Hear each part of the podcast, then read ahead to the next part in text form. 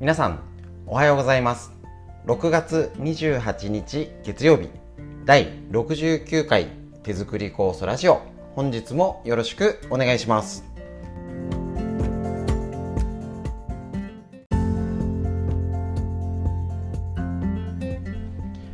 こちら手作り酵素ラジオは手作り酵素歴母親から始めて35年手作り酵素を指導しております。芦沢治療院よりラジオをお届けしております。えーと、手作り酵素の、えーと、強根と海の精を利用する、えーと、手作り酵素の北海道の十勝金星社より、えー、と指導をいただきまして、えー、と酵素のやり方とか講習いろいろ、あのー、やっていたんですけれどもこのコロナの影響で全くできなくなってきていますのでせめてあのいつも作ってる方に、えっと、手作り構想ラジオっていう形で生活の知恵こんなコロナを生きる時にもっと手作り構想を上手に活用する方法ヒントをお伝えしております。短い時間ですがどうぞ最後までお聴きください。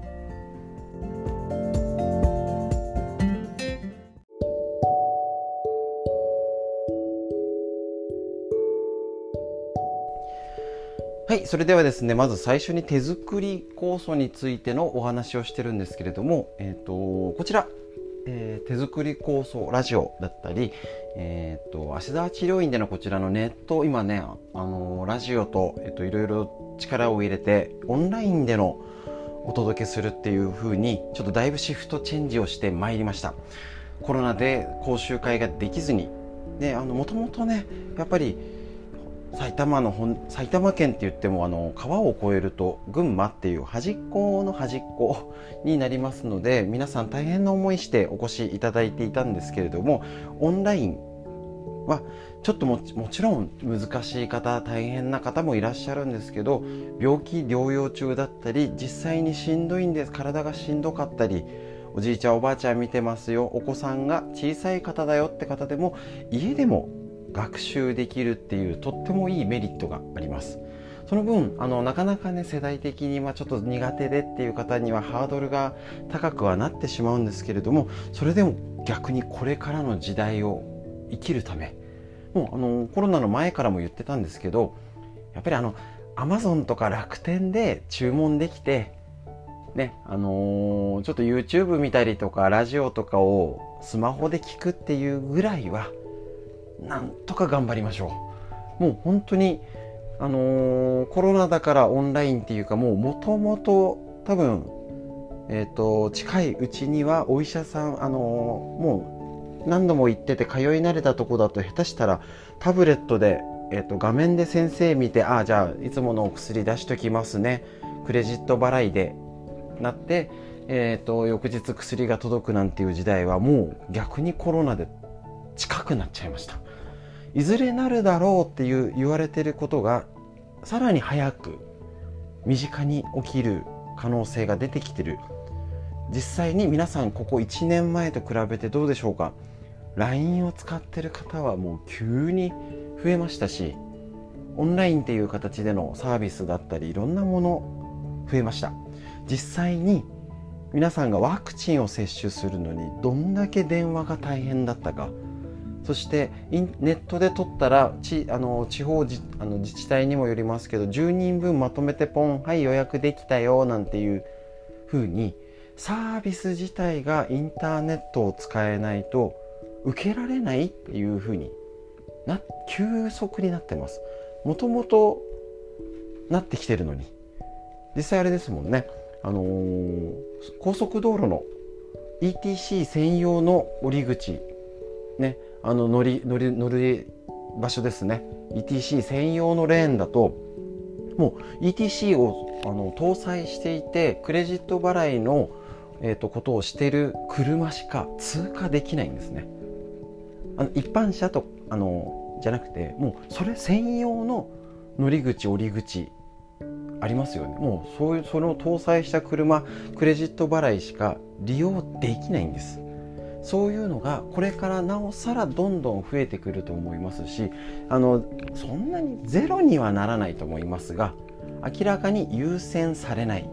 要はあのもうアマゾンで頼んだってもともと私自身ちょっとクレジットがあの機械もともと苦手なので実際。あのストレッチのライブ配信とかってやってますけれどもあのそのストレッチも全然やり方分からずに「えい始めちゃえ」と やってみたぐらいなのでもともと得意じゃなくてクレジットカードも、えーと、私個人の名義は持ってないんですね。だからねよく分かってないんですけれどももうあのアマゾンとかで頼んでも代引きとか他でやった方が手数料取られる時間がかかるなんですよ。クレジットだと余分な手数料ゼロでもう翌日届く。もうねちょっと本当にちょっと前まではあのー、インターネットできたら便利だよね。あったらよかったね。でもなくても済むよね。っていう時代からもう急激にないと困る時代にシフトチェンジしております。ということでこちら、えーと、手作り酵素の、えーと、うちのも、えーと、一応オンラインで、えー、と月額で、えー、とこちらお届けするっていうサービスに切り替わっていきます。でこれから色彩法とかを7月8月取ってるもうもうお申し込みいただいてる方もいらっしゃるのであ案内はあのこれから今準備してお送りしますけれども7月8月は移行期間として一応今の予定は9月以降は実際にもうオンラインで、えっと、スクールみたいな感じに完全移行をしてしまおうかと思っております。なのでちょっとあのこちら、えっと、ラジオを撮ってる方の、まあ、アナウンス的にお知らせなんですけど今こちら治療院の方で LINE で届いてストレッチとかラジオとか届いてると思うんですけどそちらにまたね7月入ったらちょっと新たにいい動画。何？今これから今、あの、コロナ禍で必要な運動不足体を動かす、あの、衰えていく。脳が衰えて本当にボケちゃいますこのまんまでいたら。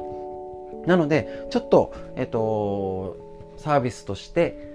5分程度のあの簡単なスクワットとか体を動かすやつの動画を送ったりですね。またあのちょっと月2回あのズーム会議っていうことでまたねちょっとセミナーみたいな感じでお届けしたりとねちょっと新しく変わっていくっていうのをすでにもう予告しとこうかなと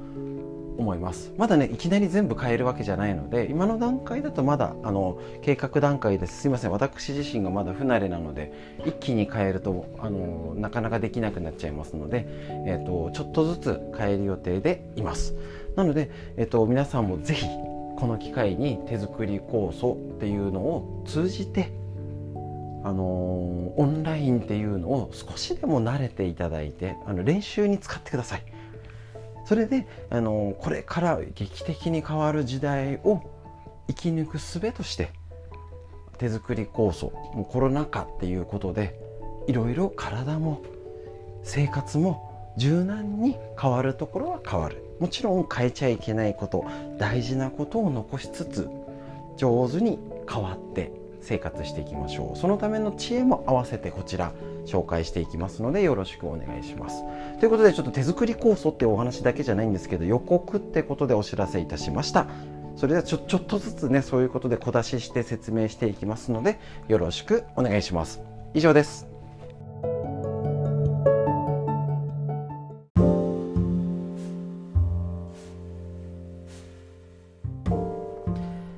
それでは続きまして緑薬品漢方堂の毎日漢方。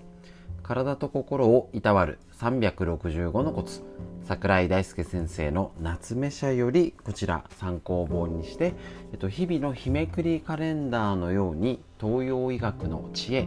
ちょっとねただ酵素を飲むだけじゃなくて少し東洋医学中医学のコツ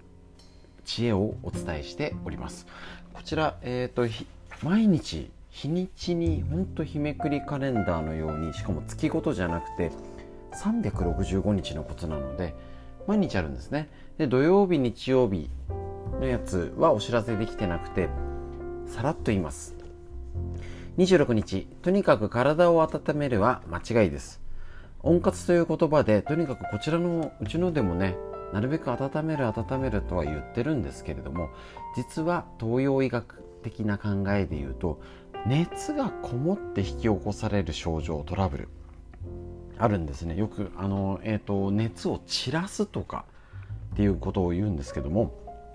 そういう言い方で、えーと、肌トラブルやイライラなどは熱によって引き起こされる症状。口内炎などの熱のトラブルもありますしこういう時はね熱が多すぎる場合はむしろ冷やす。温めることを冷やすっていうのは実は東洋医学的な考えのセットになっております。こちらと27日。溜まった湿気は利水作用がある食材で体外へつまり中で水気が溜まった状態水はけが悪い状態だと外に、えっと、水を出すっていう働き例えばきゅうりとかスイカとかえっと、おま、豆類ですね。インゲンメロン白菜アスパラガスセロリとかっていうのを食べましょうっていうのが東洋医学で一つあります。でこちら2627ありまして、えっと、今日の28日月曜日。こちらだるかったり疲れが、えっと、だるさの原因は実に様々ですよと。えっと、こちら疲れが取れなかったりする原因は実にたくさんあります。古典を見ても働きすぎ酒の飲みすぎえっと、環境とかさまざまな原因があるんですね。こちら大まかな流れを、えっと、ちょっと例を紹介しています。働きすぎてはいませんか？適度な労働は私たちが正常な生活する上で大切なことです。が過ぎれば害になります。何事にもつけてもがむしゃらになりすぎると疲労になるということですね。これが1つ目。2つ目。食事はきちんとしていますか？適切な飲食が取れていない時疲労しますし暴飲暴食栄養不良変色過度の飲酒は胃腸を弱らせ栄養の吸収やエネルギーを生み出す力を弱らせてしまうよと。あと病気の後病後に無理はしていませんか？病気の回復がうまくいかず疲労が取れないなんてこともありますしね、大病の後なんか仕事休んだからっていうのもありますし例えば妊娠出産後に、えっと、頑張っちゃうというんだったりちょっとね、あのー、病気療養中で薬を服用したっていうのでもだるさが出てきます。また体は弱くありませんか？生まれながらの虚弱体質の場合もあります。両親が虚弱な場合はその子も虚弱になりがちです。何事も過ぎ過ぎてはいませんか？今聞いた項目1234つぐらいだって言っても聞いて思いませんでしたでしょうか？普通じゃん。そうなんですよね。結構こちら古典を見てもってことで最初今日28日の方の最初の方にお話ししたんですけれども哲学もそうですし結構文献とか見てもあるんですよね。やっぱり昔から働きすぎはダメじゃん。うん。もう別にあの特別ななんか最先端の最新常識うんぬん関係ないし食べ過ぎはダメなんだよみたいな、ね、無理するとダメなんだよっていうことなんです。で多分こういうことを古典っていう書物にあったり私たちが学ぶ理由に一つ挙げられると思うんですけれどもこんなことですら多分わざわざ文字で見たりとかこういう今日皆さんでしたらこの耳で聞いてラジオで聞いてああ確かにそうだよねって言って膝を打つっていうことをしないとなんか働きすぎてる人はなんかそのことに気づかないというかね食べ過ぎてるそうだよねっていうのにっていうタイミングがないとうん確かに最近食べ過ぎてたかもっていうことを振り返るとか分かってはいるけど自分の身に降りかかってるとかなんかねうちの子に限ってじゃないけどなんか身近な人のことについてっていうと見誤るというかねそういうことがあると思うんですね。なのでこちら毎日漢方も毎日お話ししています。言ってしまえば今日の内容は何にも特別なことはありません。働きすぎ良くないね。食べ過ぎ良くないね。病気の後無理良くないよね。もともと体弱かったら体調崩すよね。そんなことですら気づかなくなっちゃってる毎日。で自分を振り返る私ってどうかしらというふうに気づけない生活気づけない状態。危険と思うようにするこのメッセージだと思っております。そういうことを毎日漢方ということでメッセージしていきたいと思います。よろしくお願いします。今日の内容は以上です。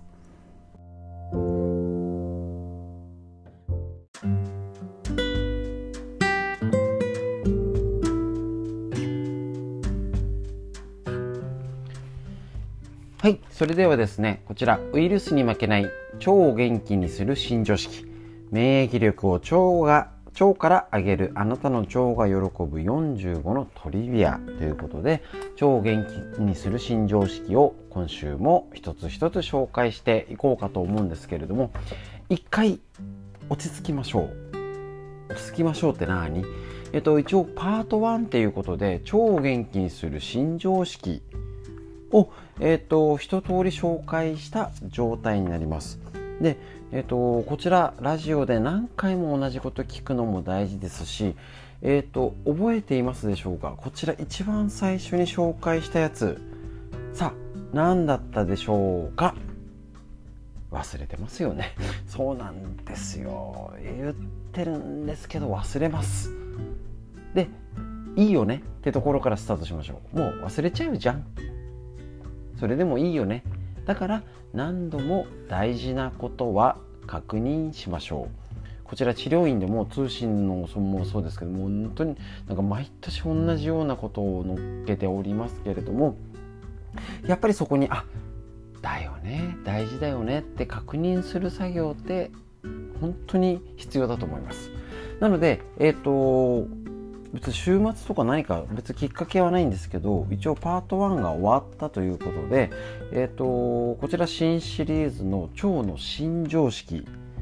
ね、あの知ってたやつもあへえ初めて聞いたってやつもあったかと思いますのでちょっとこの短い時間にバーッともう一度言います。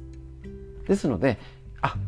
忘れてるじゃん。も含めてだったよね。っていうのも含めてもしかしたらもうあのーこのラジオとかも結構ちょっとねいやすごい参考になるんですって声も聞いておりますのでいや今日のいいやつだから聞いてよっていう一つにねしてもらえたらと思います。まとめて今まで紹介したやつを項目だけざっと言います。一つ目腸からの指令によりチームプレーでウイルスと戦う免疫細胞たち。体内の免疫細胞の約7割が腸に集中しています。異物の侵入を防ぐ免疫細胞細かいことは省きます。ウイルスや細菌がやってきてこれ危ないよね。あ排除しなきゃだよね。うんやっつけよう。こういうことを腸で7割やっています。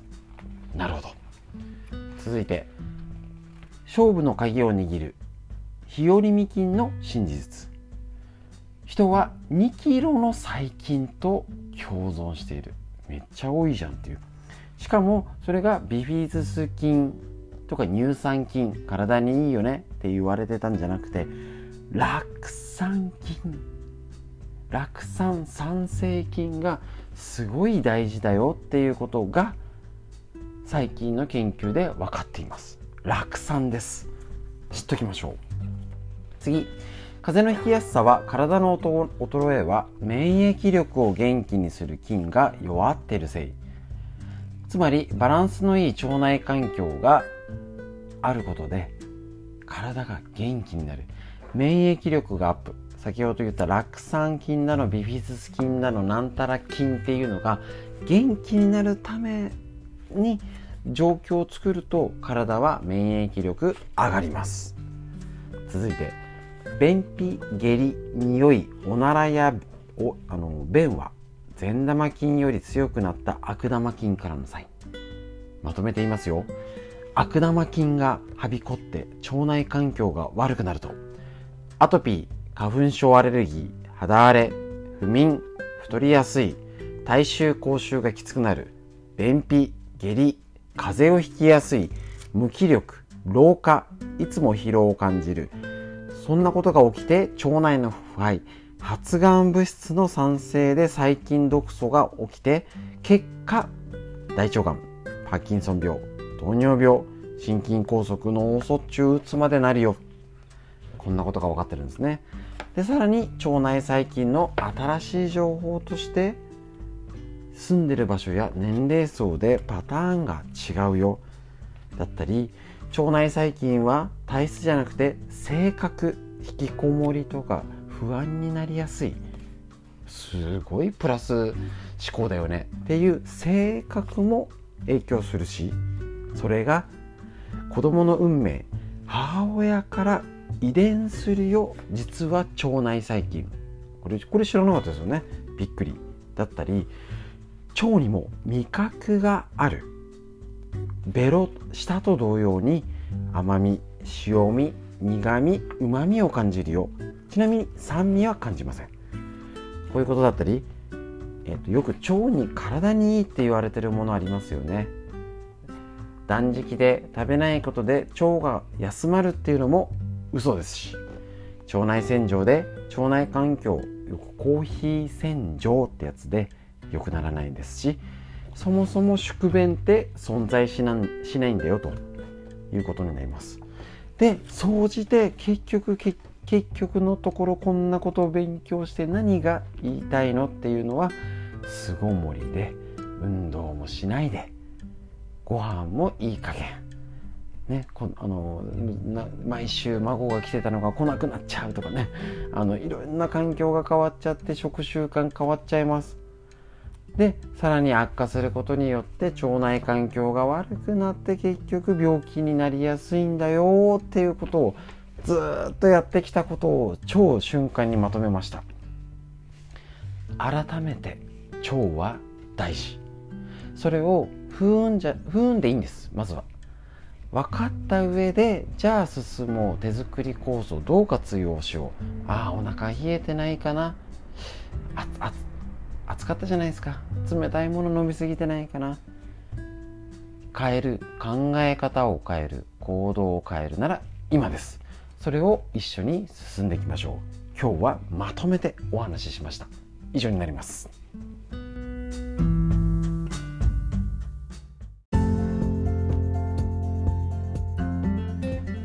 はいということで本日の手作り酵素ラジオいかがでしたでしょうか？えっと、6月もう最後になりますし今週最後の月曜日。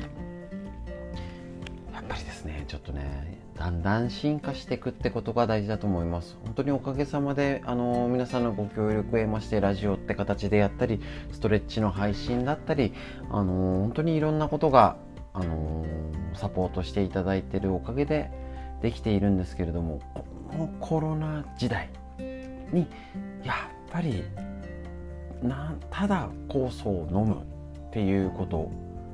ここから一つ二つレベルを上げていくこと。もちろんあの難しいっていうことではなくて今まではただ飲むだけでも OK だけどさらにやっぱり一つ上だったりあの病気体のことに対処するっていうことで今までと違う目線で生活していく体を見ていく。酵素っていうのをどうしようかなっていうのを考えるそれの本当にきっかけが必要だと思うんですね。であのうちでも本当にあの酵素の飲み方とか作り使い方とかうちが指導するって立場なんですけど実際はなんか教わることが多いんですね。えー、そんなことやまでやったの？みたいなこともあるんですけどね。あの絞りかすを豆を拾って煮ましたみたいなね。ええー、みたいなこともあるんですけれどもやっぱりですねそういうことを今ちゃんと見直してやるべきことやってでこんだけやらなきゃじゃなくて今何ができるかな？家族が減ったり増えたりこれからの状況変わっていく中で何をすべきなのこれを考えるきっかけ答えは分かりません。きっかけをぜひこちらのラジオだったりいろんなオンラインって形で治療院として必要なことをやっていきたいと思います。今日の空模様いかがでしょうか？なんか暑くなってきましたね。で、えっと、雲とかねだいぶなんか日が長いよねとかっていろいろ変わることがあると思います。是非下ばっかり見ないで上を見て前を見て。いいんです。今まではいいです。これからをもっともっと豊かに笑顔で過ごせるように一緒に歩んでいきましょう。今日も最後までお聴きくださいましてありがとうございました。